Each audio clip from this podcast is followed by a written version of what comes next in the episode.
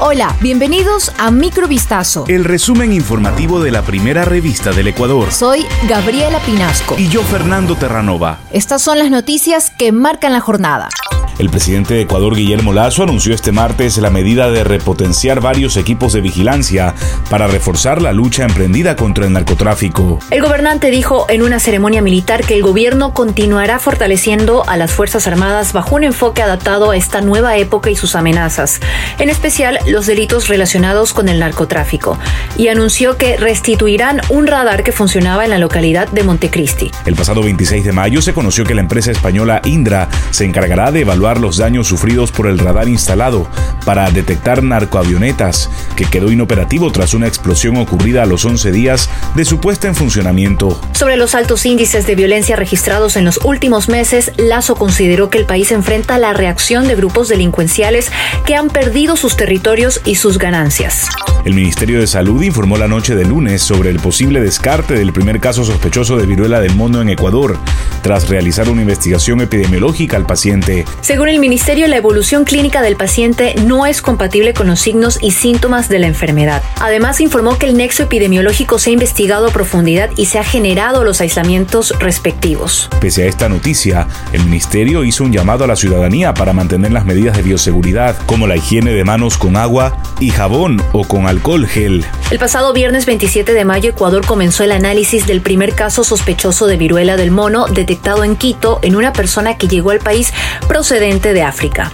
La alcaldesa de Guayaquil, Cintia Viteri, lanzó este lunes una cadena televisiva dirigida a la nación, en la que descargó contra el presidente de la República, Guillermo Lazo, por el incremento de la inseguridad en Ecuador. El mensaje programado en diferentes horarios en al menos tres canales de televisión nacional sirvió para que la alcaldesa enlistara los problemas que vive el país en materia de inseguridad, como robos, violaciones, secuestros y sicariatos. Además denunció el cierre de negocios por el pedido de pagos extorsivos y la paralización de obras públicas en Guayaquil por panfletos que amenazan a contratistas y moradores con plata o muerte. Por este motivo pidió al gobierno decisión para luchar contra las mafias. Durante su intervención, Viteri también citó las acciones en materia de seguridad tomadas por el presidente de El Salvador, Nayib Bukele, quien ha levantado la preocupación de organizaciones de derechos humanos por una serie de restricciones para combatir a las pandillas.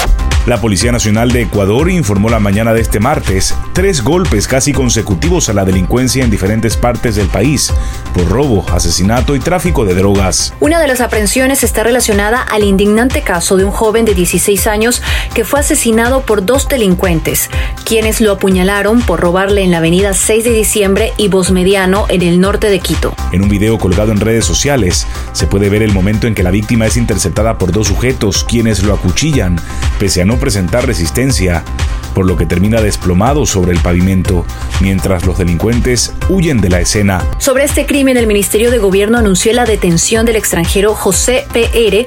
como probable autor del crimen. El detenido fue entregado a la justicia y acusado de homicidio. Como pruebas, las autoridades hallaron que el procesado tenía en su poder las pertenencias de la víctima. Un nuevo caso de delincuencia se registró en Quito, pero esta vez la víctima fue un policía que estaba vestido de civil y que fue asaltado mientras estaba esperando en una parada del sur de la capital. Unos sujetos que se movilizaban en un vehículo gris lo amenazaron con armas blancas y procedieron a quitarle la maleta, el celular y su billetera en la que portaba su credencial policial. Lo primero que hice fue entregar todo para evitar que atenten contra mi vida, manifestó el uniformado. No obstante, apenas ocurrió el incidente, agentes motorizados que estaban en el sector de Chillogallo iniciaron un operativo. El vehículo era utilizado por tres ciudadanos, sin embargo solo se logró la captura del conductor debido a que sus cómplices ya se habían bajado del automotor.